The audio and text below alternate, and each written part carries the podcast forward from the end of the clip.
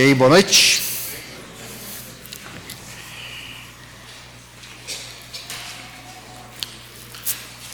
A gente estava conversando para trás sobre o retorno, né? Eu, Pierre, sobre retorno às mensagens em 1 Coríntios, a partir do capítulo 8, é, retomando ali o ensino naquela carta que a gente parou faz alguns anos.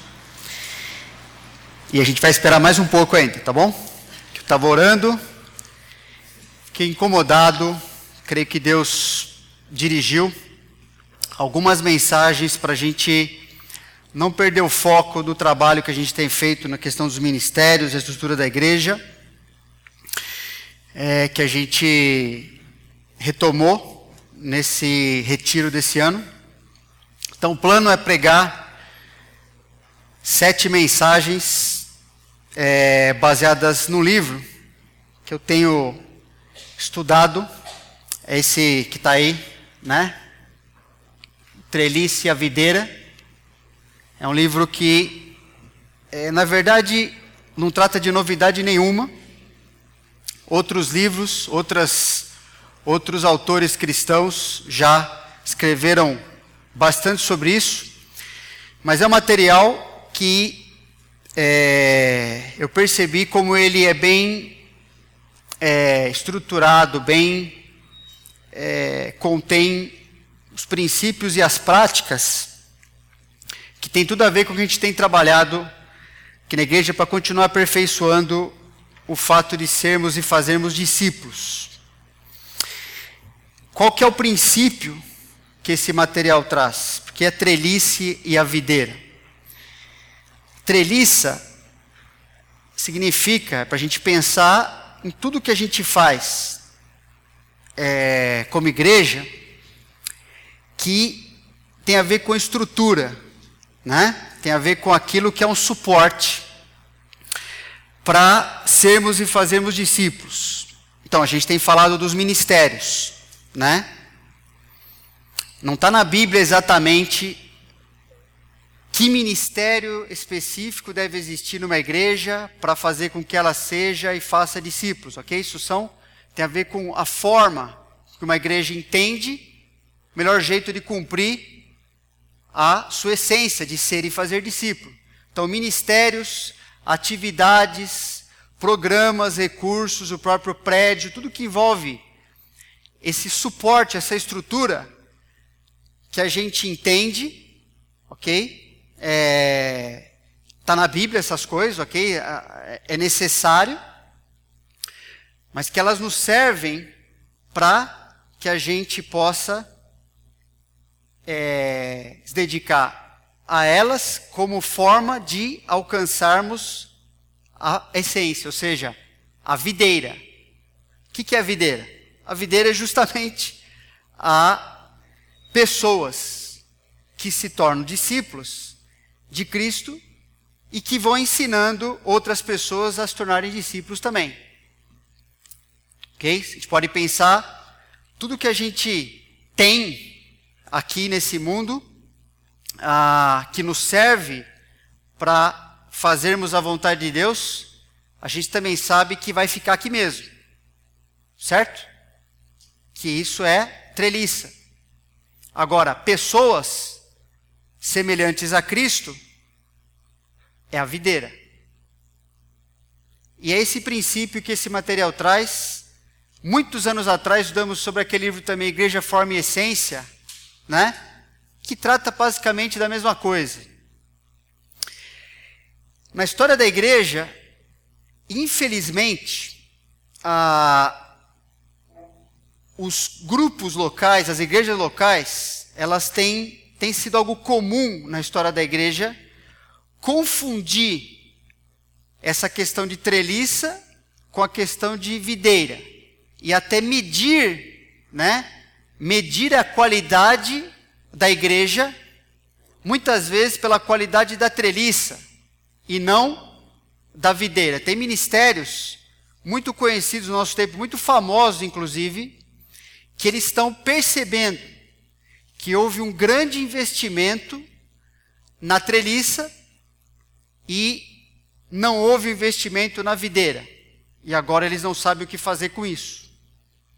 Porque isso preencheu o coração das pessoas que estão ali de uma maneira que agora elas não conseguem, é, estão tentando a, voltar para a essência, voltar para a questão de como uma pessoa, com a qualidade da vida cristã bíblica, é, pode ser reproduzida ali na vida de uma pessoa e a partir dela na vida de outros, que é o que Deus manda fazer, ok? Sermos e fazermos discípulos. Eu decidi é, não estudar esse material todo, é, porque, como eu falei, não é novidade. A gente já tem 30 anos como igreja e a gente, pela graça de Deus, tem feito bastante coisa que está ali, às vezes de maneira mais proposital, às vezes menos, mas a gente tem caminhado nessa direção é, e percebendo que a realidade da nossa igreja, necessidades das nossas vidas, é, algumas coisas a gente tem bem de convicção e estamos praticando, e outras a gente precisa melhorar. Então, a decisão é essa, de não precisar ficar estudando tudo que a gente já viu, já tem visto ao longo de é, nossa caminhada, mas concentrar em alguns pontos que servem para equipar e treinar na direção de continuar, que a gente tem ido nessa direção. Ok? Então, é, a mensagem de hoje se baseia no capítulo 5 desse material, que fala sobre culpa e graça. Vocês receberam hoje à tarde, né? Mandei no, tanto no WhatsApp quanto no e-mail, é, uma, um esboço, né? Quando a gente pensa nessa questão de culpa ou graça, a gente não vai tratar aqui, da, como a gente fala, fala bastante de aconselhamento bíblico, não é o foco, ok? Então, pensando nessa questão da, desse material, essa questão de sermos e fazermos discípulos, então você vai entender daqui a pouco esse título aí. Ah, dificilmente um cristão, né, a gente não tem dúvida de que a vida cristã normal é ser um discípulo de Jesus. Né? Dificilmente vai encontrar um cristão que não entenda que é, a vida cristã ela se inicia e continua você sendo um aprendiz, um discípulo, seguidor do Senhor Jesus, certo? Também a gente não tem muita dificuldade, né? Um cristão que conhece o fundamental, não tem dúvida de que a gente tem um mandamento de fazermos discípulos de Jesus. A gente tem falado muito aqui sobre isso, né? Agora a questão se torna mais problemática quando a gente junta essas coisas e a gente começa a ouvir que a vida cristã normal de cada cristão é tornar-se um discípulo que faz discípulos. A gente sabe isso, né? Ou seja, alguém que é um trabalhador da videira. A gente sabe, Jesus avisou isso muito nos evangelhos, preparou os discípulos, né? Para continuar fazendo o que ele começou a fazer. Agora, quando a gente pensa na questão de ser discípulo é ser alguém que é um fazedor de discípulos, normalmente a gente pensa que existe cristãos de primeira classe, que são aquelas pessoas responsáveis por fazer discípulos. Né? Por exemplo, a gente acabou de orar por missões. E normalmente a nossa cabeça pensa, bom, graças a Deus que tem essas pessoas, são os cristãos preparados, que eles têm todo o equipamento, eles sabem quando chega no campo missionário, o que, que eles vão fazer, o que não vai fazer, e eles estão lá para fazer discípulos. A gente pensa que essas pessoas são cristãos de primeira classe. E a gente às vezes pode se imaginar como cristão de segunda classe, né? Como pessoas que vivem sendo constrangidas a fazer discípulos ou lidam com a culpa, por isso culpa ou graça, né? por não fazerem discípulos. Quando a gente não está falando, ah, então, puxa, é difícil mesmo, eu acho que eu não tenho jeito para isso. Será que Deus pensa assim? Cristão de primeira classe ou segunda? Pensa o seguinte: quando, quem eram os apóstolos antes de Cristo torná-los seus discípulos? Quem eram esses homens? Que, com certeza, se a gente for pensar em primeira classe, a gente vai pensar neles, né? na ponta lá, pessoas que receberam a revelação de Deus, deram sangue para pregar o evangelho, ok? Eles eram pessoas comuns, pecadores, se esforçando para achar sentido na vida, vivendo para si mesmos, ou tentando se aproximar de Deus baseado na justiça própria, baseado nos seus pensamentos, não é verdade? Não eram pessoas todas assim? Estavam tocando a vida e Jesus os encontrou. Quando Jesus encontrou essas pessoas, conviveu com elas, provou ser Deus, ensinou a elas que elas estavam falhando em viver como Deus tinha planejado para a vida delas. Aí Jesus resgatou a vida delas, perdoou seus pecados, tornou essas pessoas em seus discípulos, ensinou essas pessoas como viver do modo a fazer exatamente o que ele estava fazendo. O que Jesus veio fazer? Discípulos. Mas o que aconteceu com eles? Quando Jesus encontrou você, havia algo diferente dessa realidade que esses homens viveram e do que ele fez na sua vida para tornar você um discípulo? Tem alguma coisa de diferente disso? Com certeza não. Né? Agora, quem eram esses apóstolos depois de Cristo torná-los seus discípulos? Também eram pessoas comuns, ok? Que após serem reconciliados com Deus, receberam poder para viver de modo extraordinário.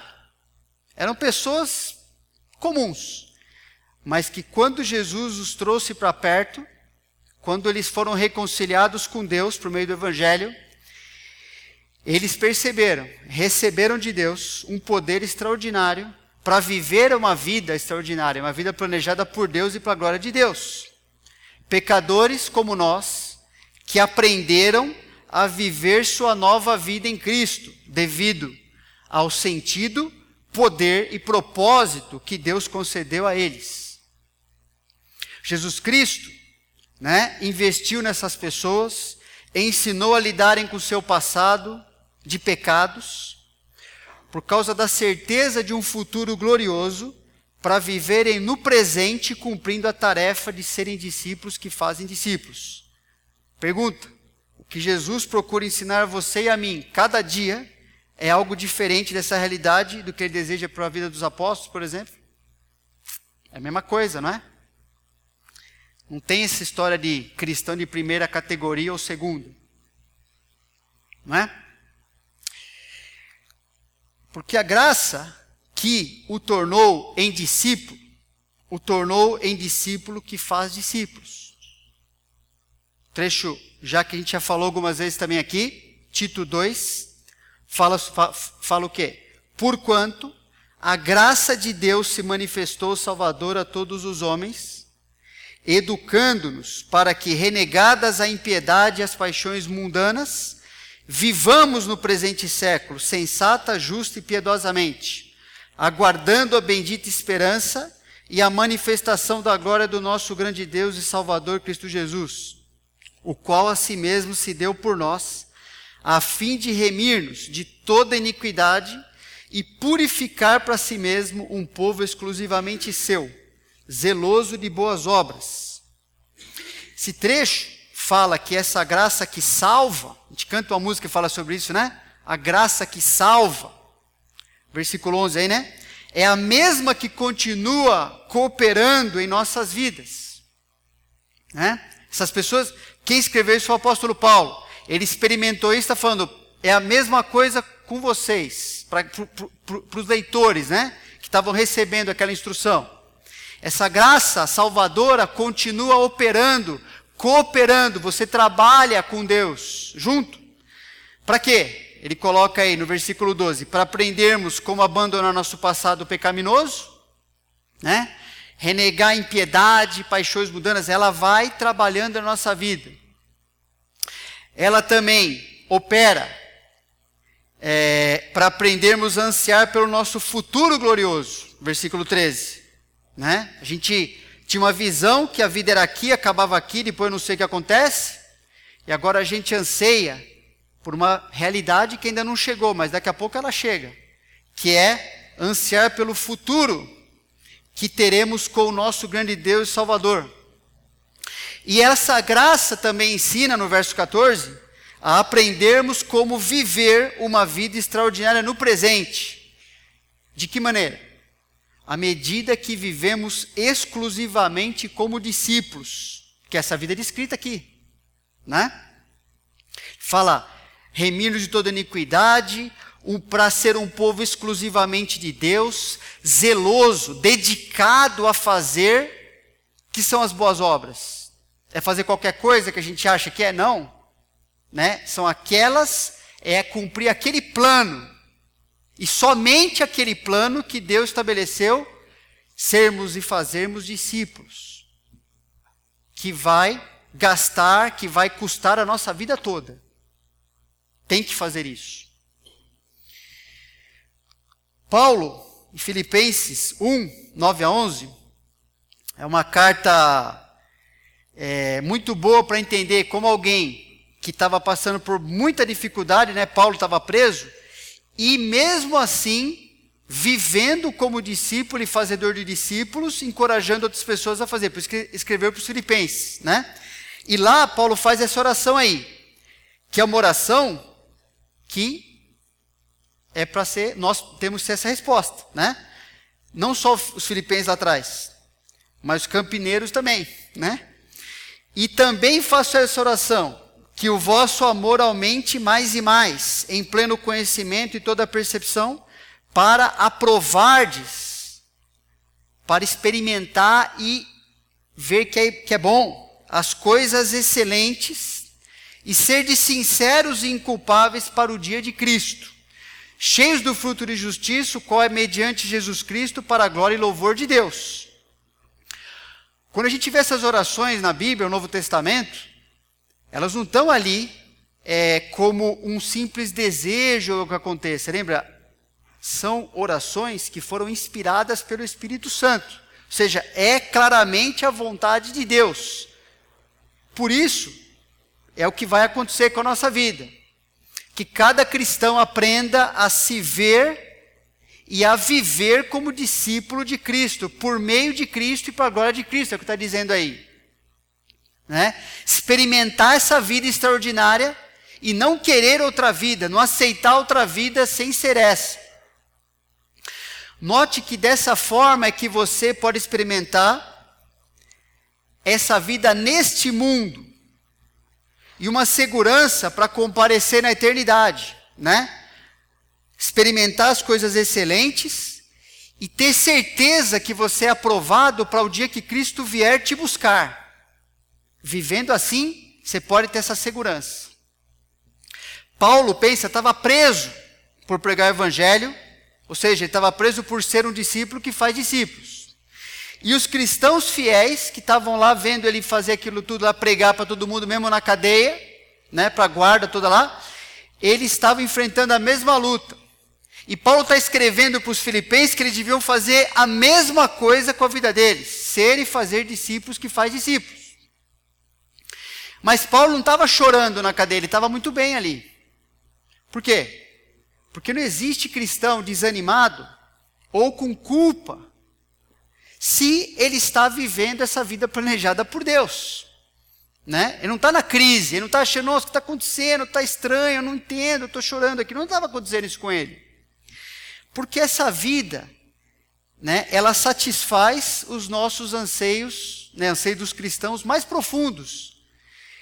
Esse trecho está ensinando que ela traz maturidade no presente, ela traz tranquilidade quanto ao nosso passado, né? Em relação aos nossos pecados, uma vida sem propósito, mas agora Deus nos deu propósito para viver, poder para viver e segurança quanto ao futuro. Então essa pessoa não está vivendo se lamentando e nem com culpa, porque ela está vivendo certo. Ok? E também a graça dada ao discípulo é participar e fazer discípulos. Perto tem falado dessa palavra, né? Poder para fazer o que Deus quer que a gente faça. Né? E a palavra graça, né? como várias palavras no, na, na Bíblia, essa, cada palavra que tem uma, um significado amplo, né? um campo de significado bem amplo, ela deve ser entendida de acordo com o seu contexto. Né? Então, ela tem bem essa ideia de um poder para viver do jeito que Deus quer que a gente viva. É, Deus está sendo muito favorável ao permitir que a gente possa viver a vida que Ele planejou. Senão a gente estaria vivendo que vida? Aquela antes de conhecer o Senhor Jesus. Para nós mesmos, que acumulava pecado, que era segundo meus pensamentos, né? Até Paulo fala em Efésios 2, né? Fazendo a vontade da carne, dos pensamentos, e éramos preparados ali para receber a ira, e a gente era fantochinho do diabo. Essa era aquela vida. Essa que ele nos deu agora, bem diferente. Então a graça dada ao discípulo é participar em fazer discípulos. E Paulo, lá em Filipenses, ele mostra isso. Dou graças ao meu Deus por tudo que recordo de vós, fazendo sempre com alegria súplicas por todos vós em todas as minhas orações, pela vossa cooperação no Evangelho, desde o primeiro dia até agora. Estou plenamente certo de que aquele que começou boa obra em vós há de completá-la até o dia de Cristo Jesus. Aliás, é justo que eu assim pense de todos vós, porque vos trago no coração seja nas minhas algemas, seja na defesa e confirmação do Evangelho, pois todos, ele reforça a mesma ideia de cooperação lá em cima, pois todos sois participantes da graça comigo.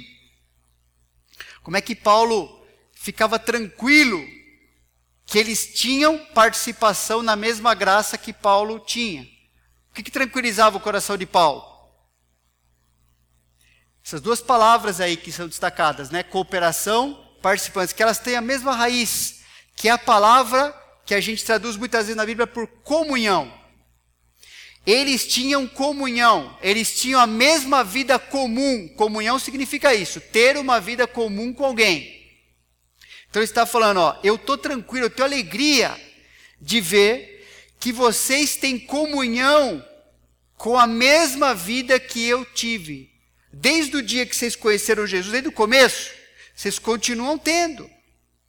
Isso significa que o cristão, ele sabe que tem e mantém sua comunhão com Deus por se identificar e se envolver com o evangelho de Deus, mesmo num contexto desfavorável, mesmo num contexto hostil. Paulo fala: se vocês estão, vivendo assim, está falando para os filipenses, isso prova de que vocês têm a mesma comunhão comigo, a mesma comunhão que eu tenho com o Senhor, porque vocês estão vivendo e pagando o preço de viver dessa forma. Isso é vida de cristão. Ser discípulo que faz discípulos. Por isso que Paulo estava preso, inclusive, né? O que mantém equilíbrio entre o cristão viver nesse mundo e mesmo assim manter sua comunhão com Deus é o privilégio, é a graça, né? Paulo fala aqui, de se identificar com o evangelho de Deus no mundo hostil a Deus. Se a gente não está ocupado com isso, logo a gente se perde. A gente vai viver de maneira mundana. Mas se estamos dedicados em viver como discípulos que faz discípulos, então você consegue viver nesse mundo ruim, difícil, né? Mas viver de maneira agradável a Deus. Porque você está focado numa missão de ser discípulo que faz discípulo. E por isso que Paulo é, escreve para os filipenses. Agora, uma coisa interessante, quando você estuda a Bíblia, é, inclusive o Novo Testamento ajuda, ajuda muito isso, as cartas, né? É, toda vez que você vê certos assuntos sendo desenvolvidos ali, as cartas às igrejas principalmente, é uma dica de que lutas aquelas pessoas estavam enfrentando também. O assunto que está ali, não é porque Paulo ficou sentado, não tinha, ah, deixa eu ver o que eu escrevo para o pessoal, hein? Já escrevi outra coisa. Não é isso. É que Deus, inspirando a sua palavra, dirigida àquele certo grupo, queria que aquele grupo crescesse fosse aperfeiçoado naquele assunto. E aí ele usa homens para registrar a sua vontade.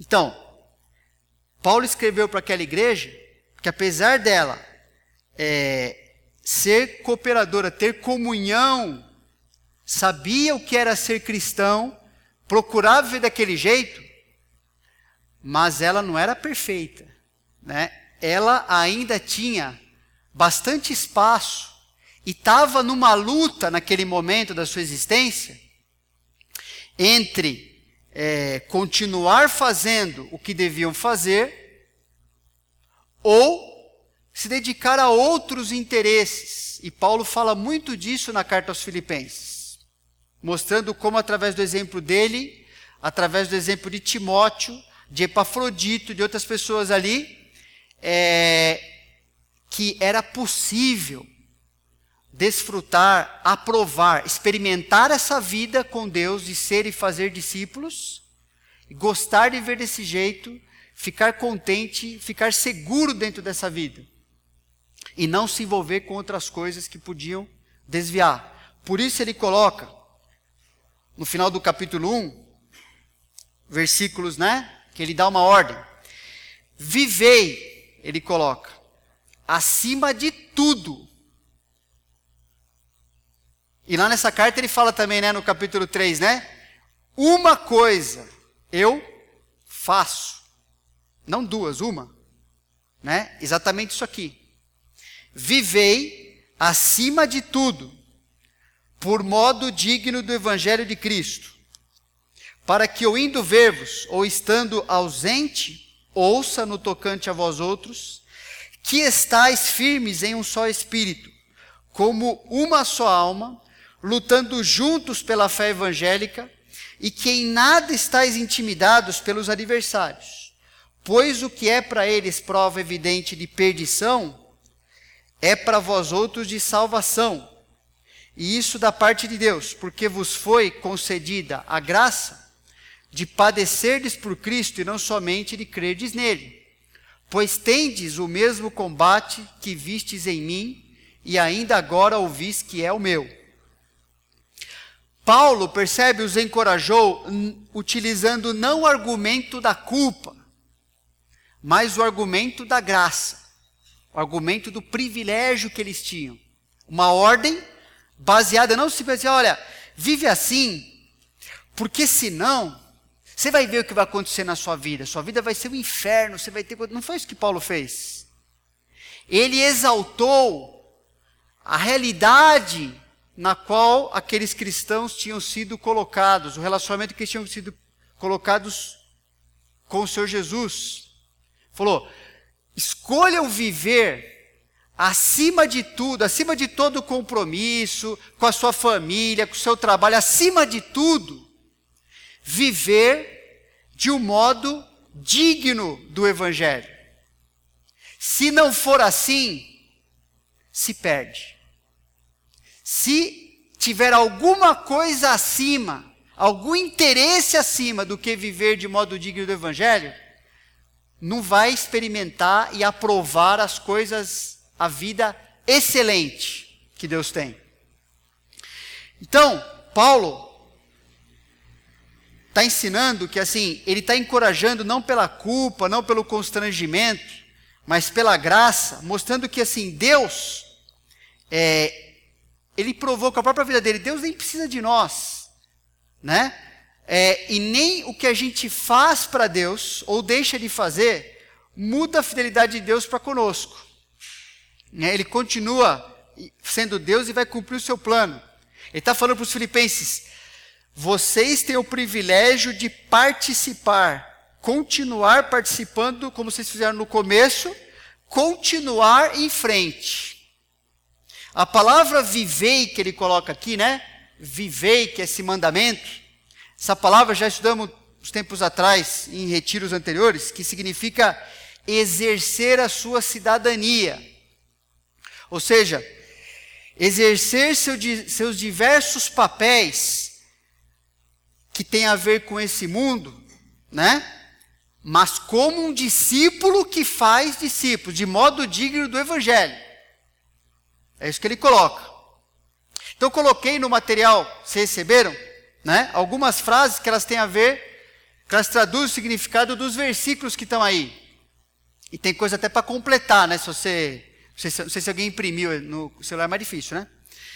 Mas ele mostra que o sacrifício de viver como discípulo, que faz discípulo, é muito pequeno comparado à certeza de estarmos vivendo conforme a identidade nossa em Cristo.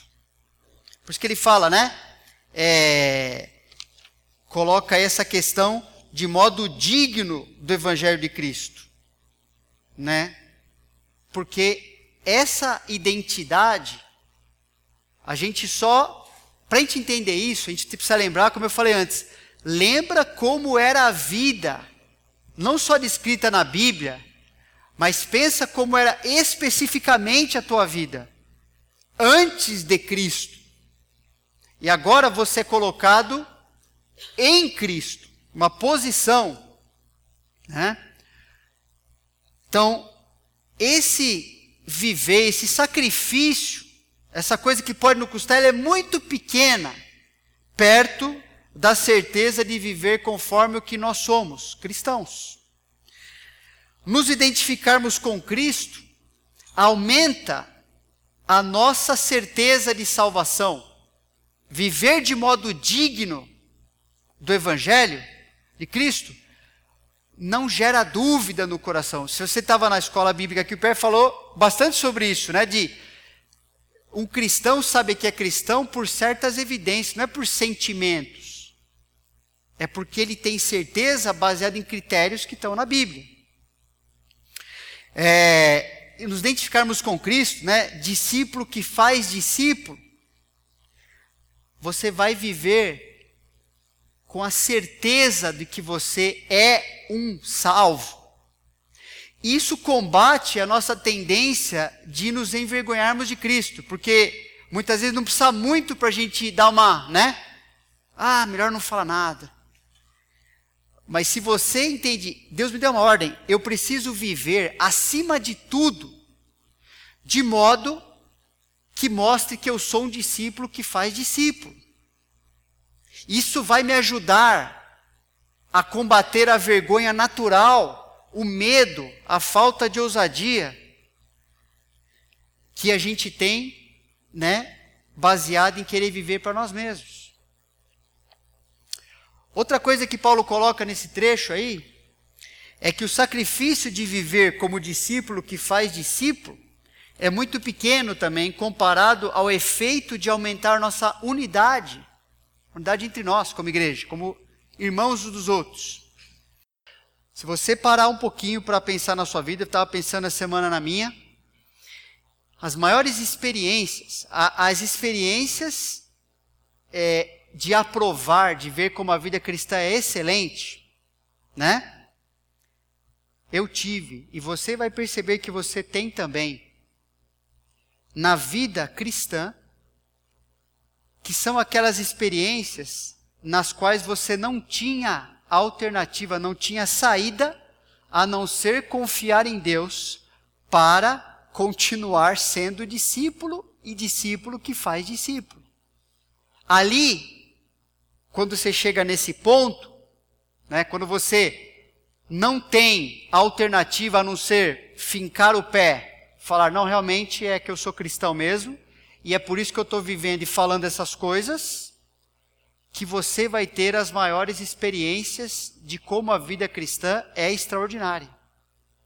Agora, se você e eu nos encolhermos, ou buscarmos outros interesses, não viver acima de tudo dessa forma, então, o problema é que a vida medíocre se instala, vira a norma, e não a exceção.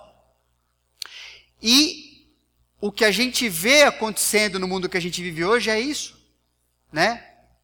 Por que, que a igreja, com o tanto de recurso, como a gente tem falado, com tanto de estrutura, com a facilidade de comunicação, enfim, pode falar o que for, né? Materiais que você tem hoje à disposição, pancada de recurso para aprender um monte de coisa da vida cristã.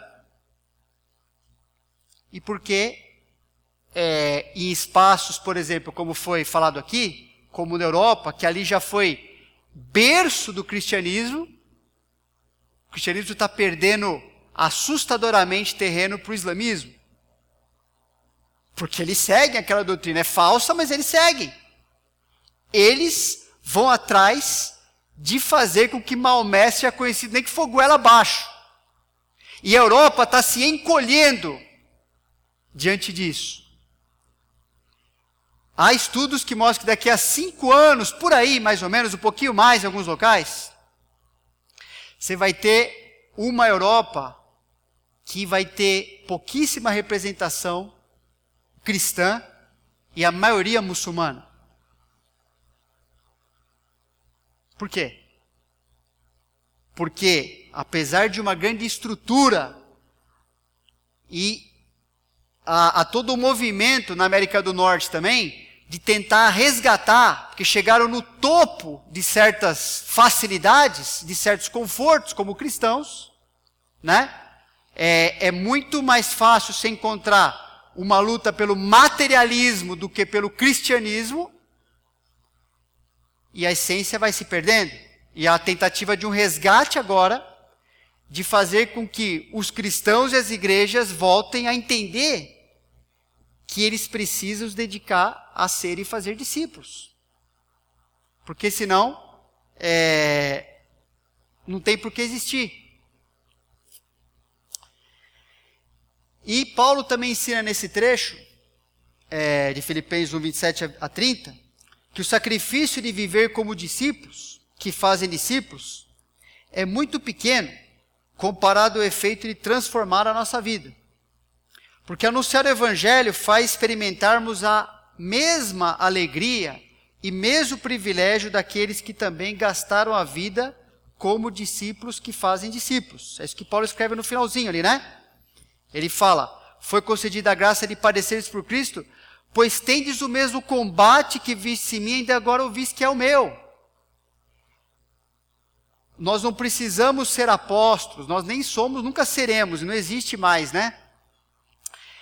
Para experimentarmos o privilégio, para experimentarmos a graça, a alegria que esses homens experimentaram, se a gente dedicar a vida dentro do nosso contexto, dentro do, do que Deus nos dá para fazer, mas viver acima de tudo de modo digno do Evangelho.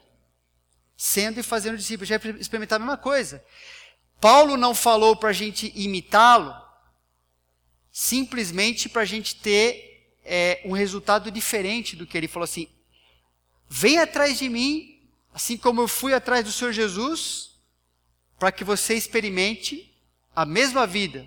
Quando a gente pregou sobre a questão da videira lá em João 15, lembra? Jesus falou que se obedecesse isso, a vossa alegria seria o quê? Completa. E a gente sabe que Jesus nunca vai nos enganar. E para isso, né, a gente transformar a nossa vida, ter essa alegria e privilégio, a gente precisa, sem exceção, todos nós, necessitamos ser aperfeiçoados por meio de certo treinamento bíblico, ok? É, aprender cada vez mais como ser discípulo que faz discípulo. E esse é o assunto da próxima mensagem, Deus permitir. Amém? Vamos orar. Senhor Deus, queremos te agradecer, em primeiro lugar, porque se a gente pode se dirigir ao Senhor e sermos ouvidos, é porque o Senhor nos salvou. A graça do Senhor se mostrou salvadora a nós. E se mostrou salvadora, e se mostrou uma graça que nos educa a sermos discípulos que fazem discípulos. Tua vontade, a tua ordem é que a gente possa viver acima de tudo dessa forma, e não como um complemento como um acessório.